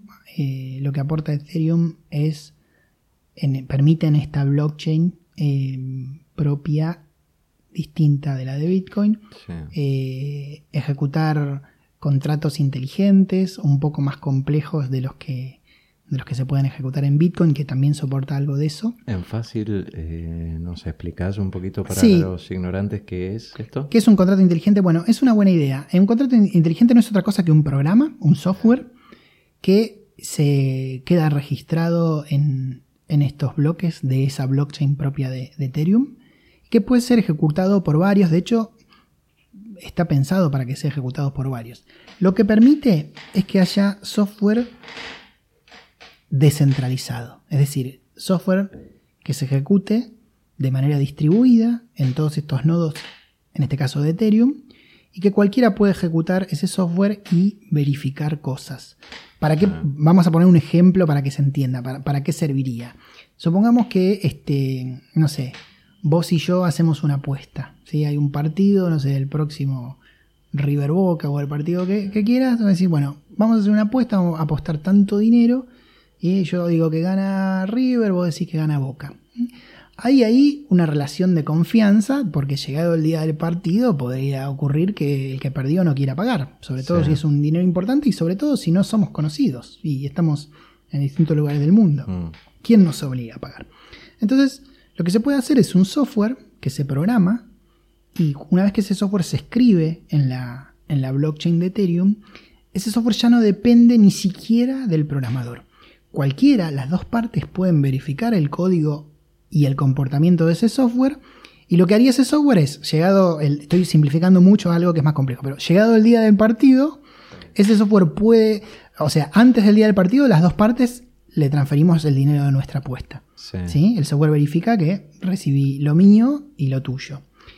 Y llegado el día del partido, lo que haría el software, o con posterioridad, o en una fecha exacta, con el último River Boca hubieran tenido que cambiar la fecha muchas veces, pero digamos, si uno le pone una fecha futura que nos dé seguridad de que el partido va a estar concretado y demás, lo que puede hacer ese software es verificar el resultado del partido y tener reglas que permitan transferir todo el pozo a la persona que ganó. Lo que tiene de interesante es que ese software ya no depende más del que lo programado, eh, del que lo programó, que puede ser una de las dos partes interesadas. Entonces esa persona no puede hacer trampa. Eso está buenísimo porque uno de los, pro- no de los problemas, sino uno de, lo- de los temas que yo había investigado sobre el Bitcoin también era que si yo te transfiero a vos una cantidad de Bitcoins, por ejemplo, por una apuesta, después no puedo recuperar esa plata de ninguna manera, o si yo me equivoco y la mando a una cuenta donde no debería, a menos que la otra persona tenga buena voluntad, la plata ya está, no hay forma de volver atrás, quizás como en una transferencia bancaria donde si vos le pifiás con el CBU podés ir al banco y decir, che, mira, me mandé una macana con esto, no tendría que haberla transferido a esta cuenta, la tendría que haber transferido a la otra y alguna garantía tenés. Ahí estaríamos con eh, Ethereum un paso adelante quizás con el Bitcoin, con esta En, en- tecnología o posibilidad que brinda o no. en realidad, eh, es cierto que en Bitcoin en muchas de estas, de estas altcoins las, las transferencias son irreversibles.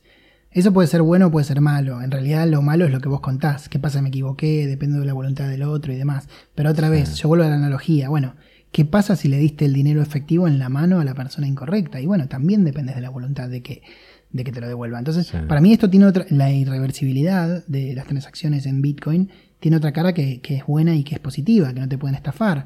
Pregúntale a cualquiera que tenga negocio y si no le reversaron una transacción con tarjeta de crédito, Sí. cuánto tiempo tarda en cobrarla y un montón de cosas. Porque Bitcoin además de dinero es un sistema de pagos y muchas veces se lo compara con, con las tarjetas de crédito, ¿no? Y dicen, no, Bitcoin viene, tiene 2.000 transacciones cada 10 minutos y Visa hace 4.000 por segundo. En realidad hay una diferencia entre la transacción, que es instantánea en Bitcoin, y las confirmaciones de transacciones, que es cuando sale el bloque, que ocurren cada 10 minutos. El que tiene un negocio sabe que si cobra con tarjeta de crédito, la, conf- la confirmación la tiene más o menos de manera instantánea. Tal vez el aparatito tarda más que lo que tarda la app de Bitcoin en avisarte que llegó. Sí. Pero además de eso, por 30 y pico de días no se, No hacen, de ese, a- no se hacen de ese dinero. Entonces decir que esos sistemas de pago son más rápidos que Bitcoin en realidad es falso.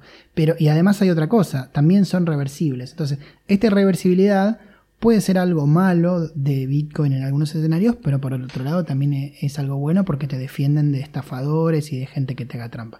Volviendo a Ethereum, en realidad no te protegen de esto los smart contracts. Es medio, es medio difícil. Vos podrías, si quisieras hacer esto, podrías hacer una especie de smart contract que por ahí reciba la... Puede servir como intermediario el smart contract. Por ejemplo, yo te quiero mandar algo a vos y, y, no sé, a cambio de una mercadería, entonces puedo mandar el dinero ahí este, y ese smart contract puede tener reglas para que cuando vos me entregues la mercadería, yo le avise y te lo libere.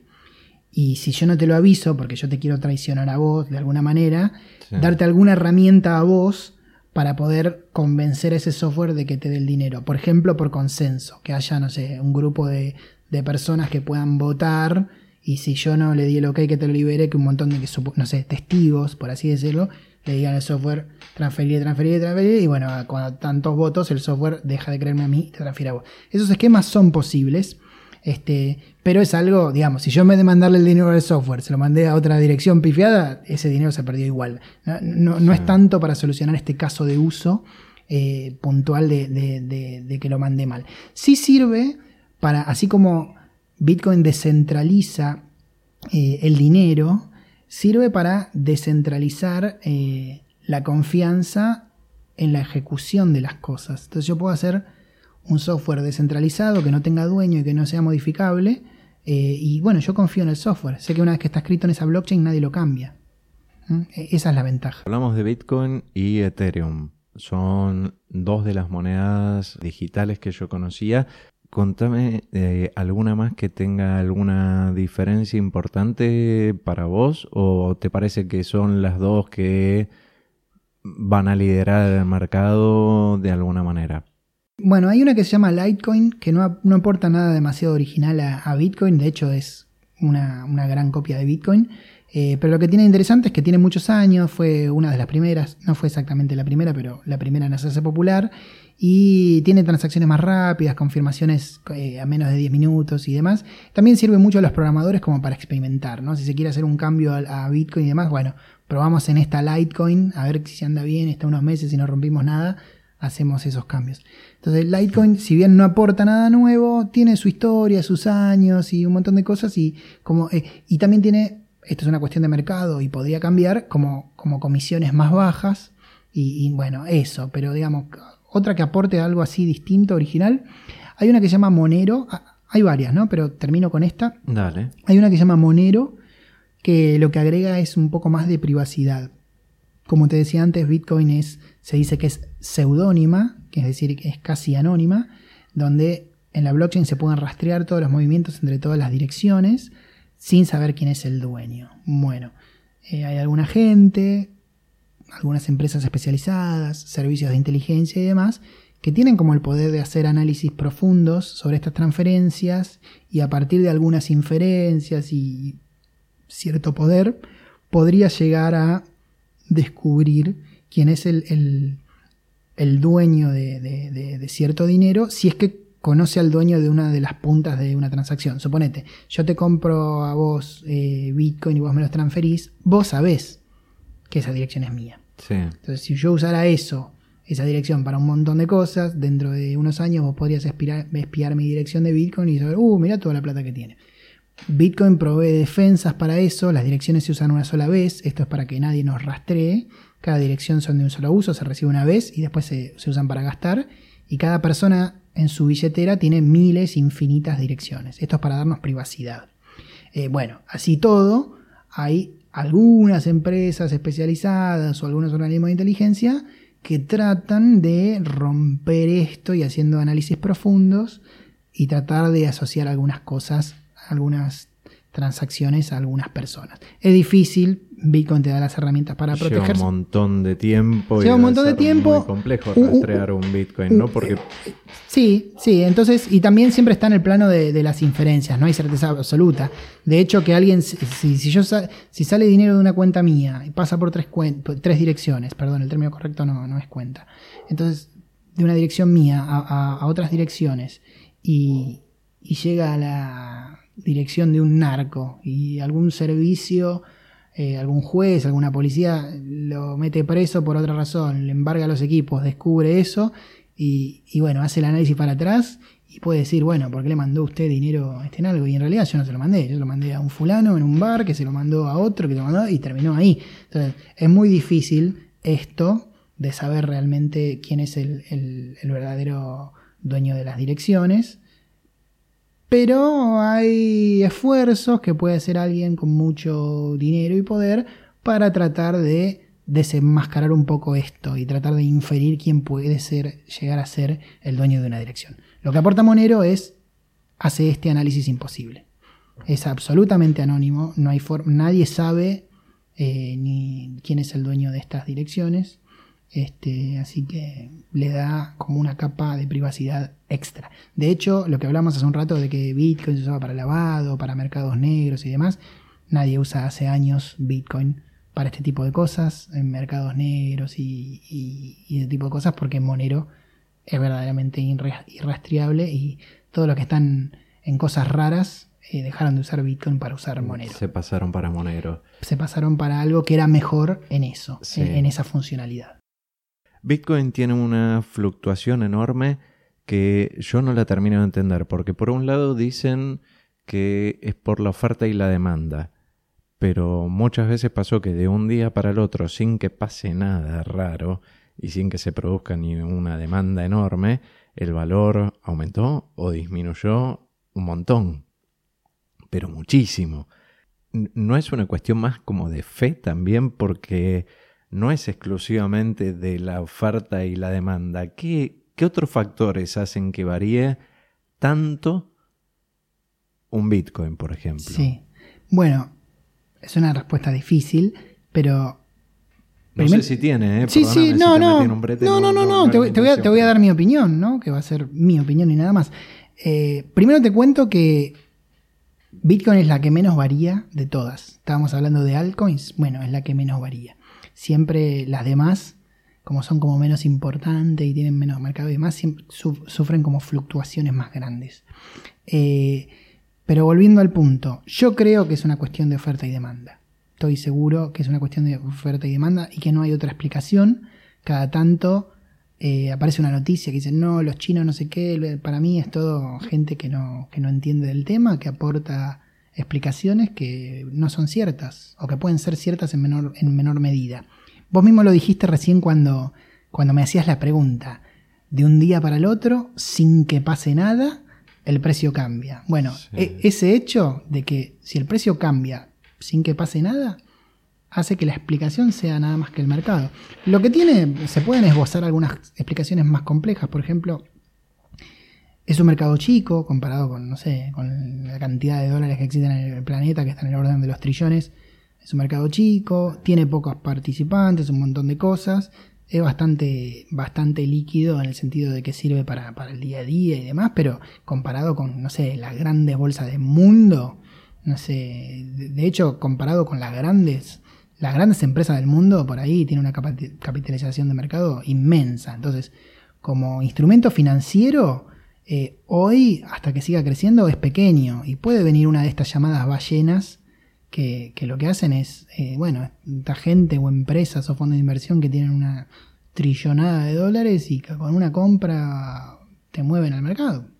¿sí? Entonces, por ejemplo, de fines de 2017, que el Bitcoin estaba cotizando Eh, 19.800. digamos. 19.800, a cómo cerró a fines del 2018, que estaba en 4.600. No me acuerdo exactamente, o- fines de 2000, fi- aproximadamente. pero fue el, el mínimo que tocó fue el 3200. En ese lapso, lo que se produjo fue una disminución en la cantidad de la demanda de bitcoins y, y eso, bajo tu punto de vista, es lo que hizo que baje tanto el valor de la moneda. Yo creo que sí, hay, hay una... A ver, lo- lo- la explicación para mí tiene que ver con la oferta y la demanda y por lo Sí. tanto mi explicación es, había más gente interesada en vender que gente interesada en comprar, entonces eso lo que hizo es que el precio baje.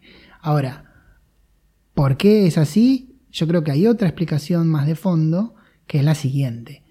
Bitcoin estaba como alcista antes de esta situación Sí. y a veces hay como ciertas euforias con los precios, la gente es afectada por su propia psicología y como te decía hace un rato, mucha gente no conoce lo más importante de Bitcoin que son estos fundamentals económicos. Eh, entran ahí por otras razones, porque les dijeron que iban a ganar mucho dinero o porque les parece cool tener un dinero electrónico y contarle a sus amigos o por miles de razones. Eh, y entonces eso hace que por ahí el precio haya tenido lo, que se llama un overshooting, o sea, ese entusiasmo o esa crecida del precio de Bitcoin, que era más o menos genuina, eh, por ahí desató una euforia que hizo que el precio crezca más de lo que tiene que crecer. Entonces, yo creo que en ese camino, cuando esa euforia o esa tendencia compradora cayó o, o cesó, hubo algunas ventas, en particular algunas ventas grandes y demás, y eso hace que el precio baje y eso desató una paranoia vendedora, como diciendo, bueno, esto se hunde, entonces vendo, y eso retroalimentó esta, esta cadena bajista. Yo creo que está pasado, o sea que así como hubo un, overshooting del, precio, eh, yo creo que ahora eh, vale como demasiado poco, como que el mercado se pasó del otro lado, pero yo no soy experto en esto, en análisis técnico, ni bursátil, ni nada. Si me decís cuál es el precio correcto de Bitcoin, no lo sé, no me importa mucho. Sí me interesaría que el precio de Bitcoin se estabilice, porque cuando se estabilice van a poder utilizarse más, va a servir como atesoramiento y poder permitirle a la gente esa capacidad de ahorrar que, prometía desde el momento que prometió ser no inflacionario. y por otro tema, volver a ser una moneda para intercambio, porque muchos negocios dejaron de aceptar los pagos en Bitcoin, por ejemplo, las VPNs. Vos querías contratar una VPN en cualquier parte del mundo y te aceptaban Bitcoins. A mediados del año pasado, debido a la alta fluctuación que tuvo la moneda digital esta, dejaron de aceptar ah, Bitcoins como medio de pago. O sea que fue eh, las personas que están interesadas en la moneda digital, lo que más quieren es lo que estabas mencionando vos, que se estabilice y que logre un poquito de, mayor masividad y que la gente se tranquilice un poco. Puede ser que el año pasado haya sido eh, el boom de, del Bitcoin y por eso fluctuó tanto, quizás. Eh, yo, creo, yo creo que la explicación, y como te digo, a lo mejor me equivoco porque no soy experto en ese análisis, tiene que ver con eso. Con lo que vos decís de las VPNs y demás, eh, en realidad el dinero puede cumplir dos roles más, además del atesoramiento que, ya charlamos, que es el siguiente. Eh, uno de esos roles es el de servir como moneda de intercambio. Ese, ese rol lo puede cumplir perfectamente Bitcoin hoy. O sea, toda la gente que dejó de aceptarlo, dejó de aceptarlo para ahorrarse problemas operativos, soporte técnico, contestar mails y demás. Pero en realidad uno puede fijar los precios en dólares. Mi VPN vale 10 dólares. Y cuando vos pagaste cobro, este, 10 dólares a la tasa de cambio de Bitcoin del momento. Y, y, no importa tanto si Bitcoin varía mucho eh, en la última hora o en la próxima hora, porque yo te convierto el precio a Bitcoin en el momento que vos pagás. En eso estoy de acuerdo, pero el problema que argumentaban estas empresas era que decía, a ver, si yo te pago 10 dólares ahora, mañana, cuando voy a vender esos Bitcoins, quizás en vez de esos 10 dólares me voy a quedar con un dólar o quizás tengo 20 también, ojo, ¿eh? No, no es que siempre va a la baja, podría ir para arriba pero como durante, desde creo que mediados del 2018, la tendencia fue más hacia abajo que hacia arriba. Yo lo que vi es que muchas empresas que ofrecían esta opción de pago la dejaron de utilizar porque decían, a ver, vos me pagás hoy algo que vale 10 dólares, el equivalente en bitcoins me lo transferís. Pero para yo tener esos 10 dólares en mi cuenta bancaria, necesito vender esos bitcoins en este mismo momento porque nadie me asegura el precio que va a tener mañana por la alta volatilidad que hablábamos que tenía. Por eso estaría bueno que, se tranquilice y que se estabilice. seguro, el precio, seguro, seguro, pero eso también tiene solución. De hecho, hay miles de soluciones. De, hay empresas que te hacen, gestionan cobros en Bitcoin y te lo dolarizan al instante. En el momento que llega te lo, te lo, te lo pasan a dólar o sea que eso también solucionaría. Yo creo que las empresas que tomaron estas decisiones, que son muchas, y es absolutamente cierto lo que vos decís, tiene que ver con que no les interesa tanto Bitcoin, que era un problema, no le pusieron demasiado cabeza a esto y era más fácil dejar de aceptarlo que buscar una solución que existen miles. Eh, pero lo que, lo que es importante con respecto al, a, a lo que vos decís que es la otra de las funciones del dinero, que es la de fijar precios. ¿sí? Una, cosa es el medio de cambio, que se puede fijar precios en otra moneda y convertirse en el momento. Y otra es la de fijación de precios. Yo creo que... O sea, tomarlo como valor de referencia. Esto vale tantos bitcoins. Y punto. No importa lo que valga, esto vale tantos bitcoins. Que ocurra eso eh, es algo difícil. Sería como un gran éxito de, Bitcoin el día que eso ocurre, que, que eso ocurra. Eh, ojalá, ojalá ocurra y ojalá pueda verlo yo en vida. Pero digamos, el día que eso ocurra, a mí no me, no me importa tanto si Bitcoin vale 100 mil dólares o si vale 500 dólares.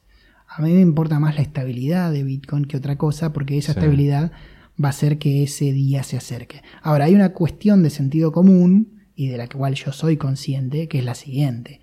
Si, si Bitcoin llega a ese punto de hiperaceptación en el día a día, en las transacciones y demás, es obvio que el precio no va a estar más cerca de 500.000 que de 500, porque va a ser como un, éxito rotundo de Bitcoin y todo el mundo usaría Bitcoin. Entonces, entre hoy, que lo usa muy poca gente, y ese día de Bitcoin moneda estable y hiper aceptada en todo el planeta, es obvio que no queda otro camino para el precio que sea alcista, porque ese Bitcoin va a ser un éxito y no va a ser algo que está empezando a dar sus primeros pasos como ahora. Ahí es más importante, por ejemplo, eh, eh, la utilidad que decíamos, tomarlo como valor de referencia. Yo puedo decir que un departamento que por lo menos acá en Argentina usamos el dólar, como valor de referencia. Decimos, en tal barrio el metro cuadrado de un piso vale tanto.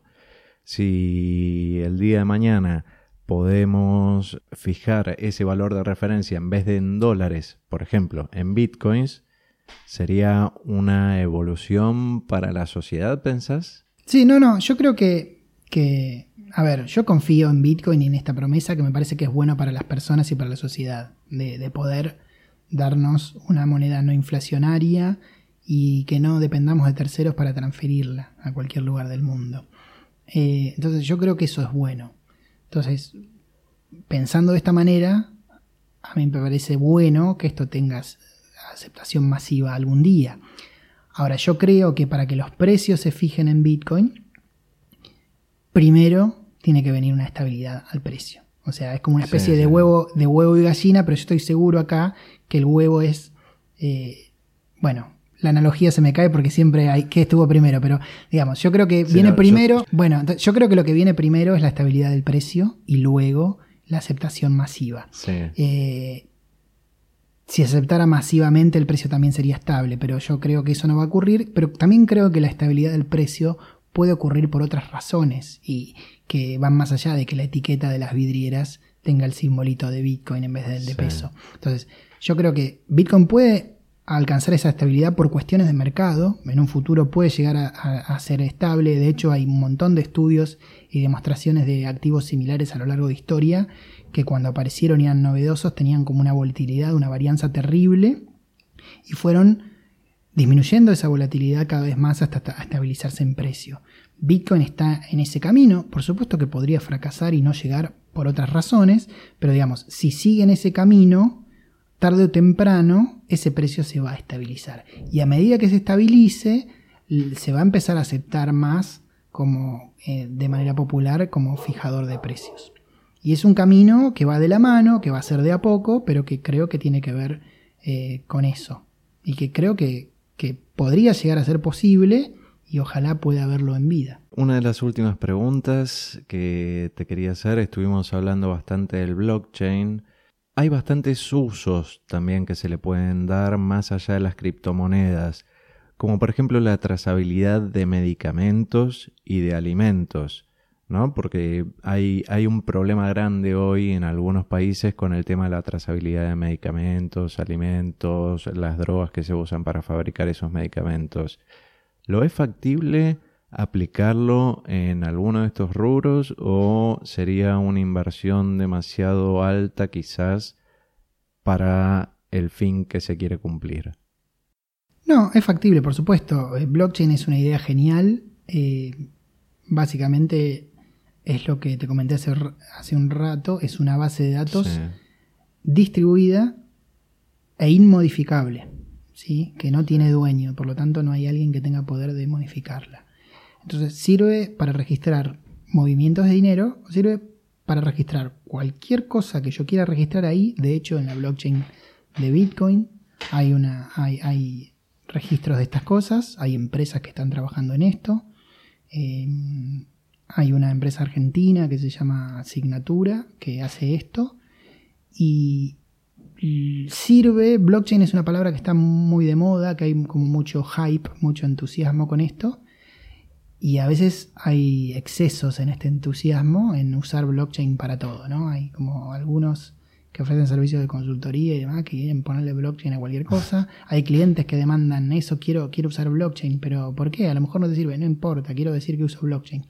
Entonces, ¿para qué sirve blockchain? Es una tecnología genial, que sirve para miles de cosas más allá del dinero, pero hay varios criterios, voy a, voy a mencionar uno, pero básicamente sirve para dejar un registro único, inmodificable, trazable, con fecha cierta de la ocurrencia de ciertas cosas en contextos donde no haya confianza entre las partes.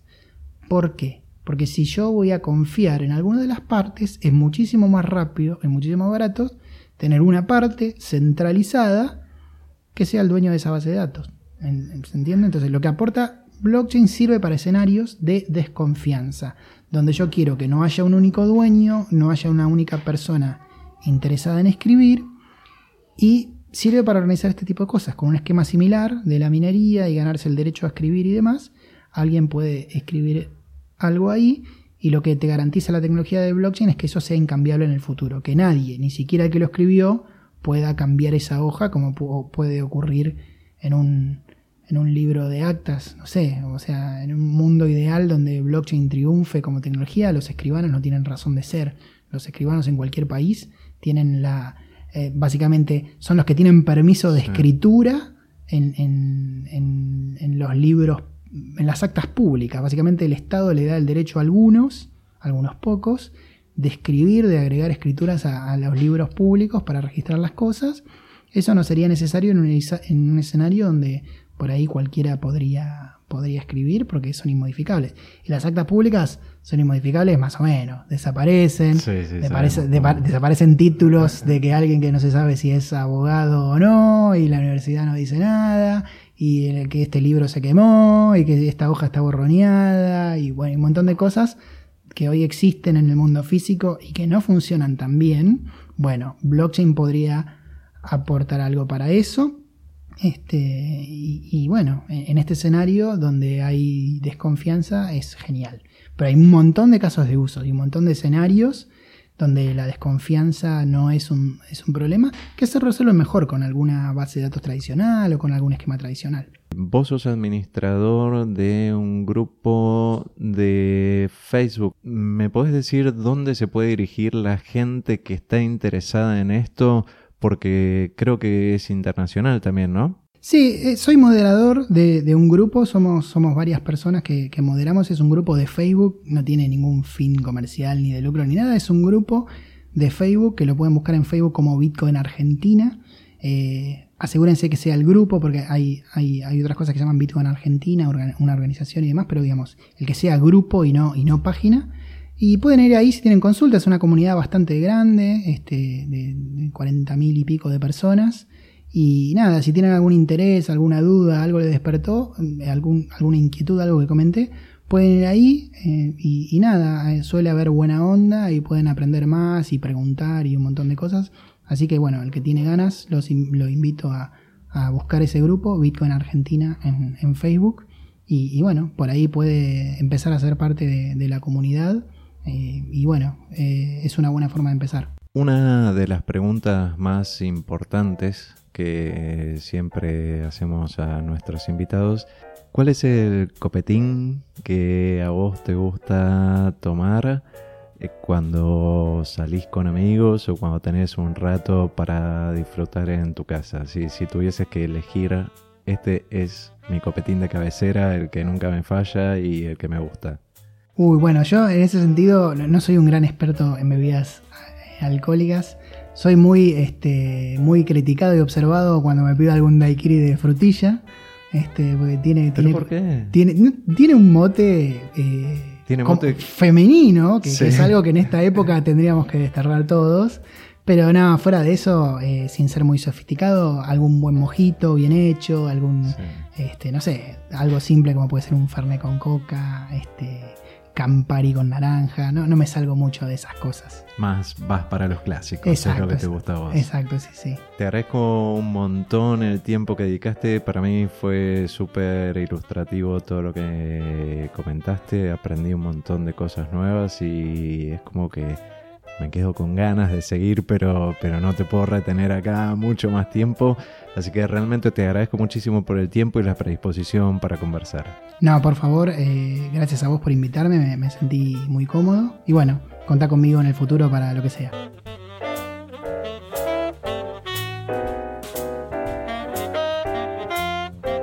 Recuerden que pueden hacernos llegar sus opiniones, comentarios y sugerencias enviando un mensaje desde coolcompetence.wordpress.com a coolcompetence.gmail.com o en nuestras redes sociales. Gracias por escucharnos y me despido hasta el próximo episodio. Todos los materiales utilizados en este podcast tienen licencias libres, excepto que se exprese lo contrario. Las marcas mencionadas corresponden a sus respectivos dueños. Este audio se encuentra bajo una licencia Creative Commons, atribución Compartir Igual 4.0 internacional. Las opiniones e ideologías de los invitados son propias y no necesariamente coinciden con las mías.